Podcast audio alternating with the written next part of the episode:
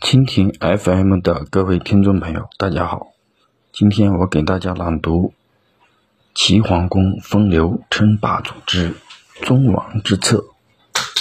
齐桓公攘夷的前提是宗王以天子的名义去讨伐夷邦，这样才名正言顺。齐桓公六年，宋国背叛盟约。齐桓公就派人带着丰盛的礼物去拜见周天子，说宋国不尊重周天子，随便废立国君，请周天子兴师问罪。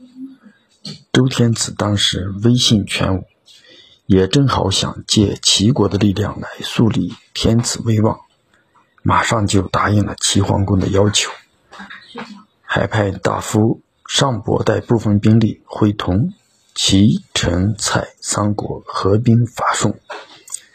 宋国看到齐国打着周天子的旗号来讨伐自己，不想背负抗御王室、与天子作对的罪名，便请求归顺王室，与诸侯和好。齐桓公觉得拉大旗当虎皮的办法，比自己直接出兵更有效，便又在第二年冬天。拉着周天子代表上伯约魏郑宋三国国君，一起在征地会盟。各国看到周天子支持齐国，于是共同推举齐桓公为盟主。从这时候起，齐桓公的霸主地位开始确立。齐桓公三十一年秋。齐桓公召集宋、鲁、陈等各国诸侯在魏国的首址。今河南会盟，并请周惠王派太子郑光大理会。这样做事事出有因的。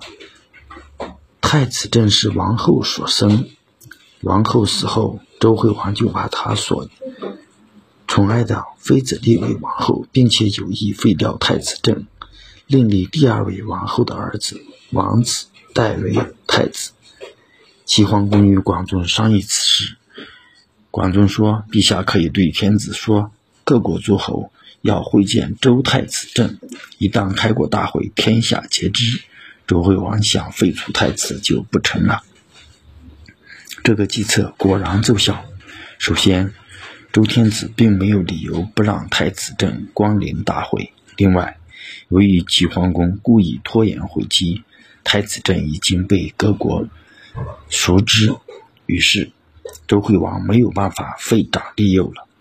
周惠王去世，太子郑顺理成章被诸侯们允立为天子，这就是周襄王。周襄王对齐桓公感激不尽。齐桓公三十五年夏，齐桓公召集同盟各国的葵丘（今河南兰考东），续修盟约，齐鲁。宋、魏、郑、许、曹各国国君都前来参加。周襄王派孔宰到会，并赐给齐桓公祭肉，还免去齐桓公的跪拜之礼。齐桓公得到周天子的支持和优待，诸侯盟国的名声更加响亮。但是也正因此，他开始洋洋自得。接下来，悲剧发生了。今天的朗读就到这里，谢谢大家聆听。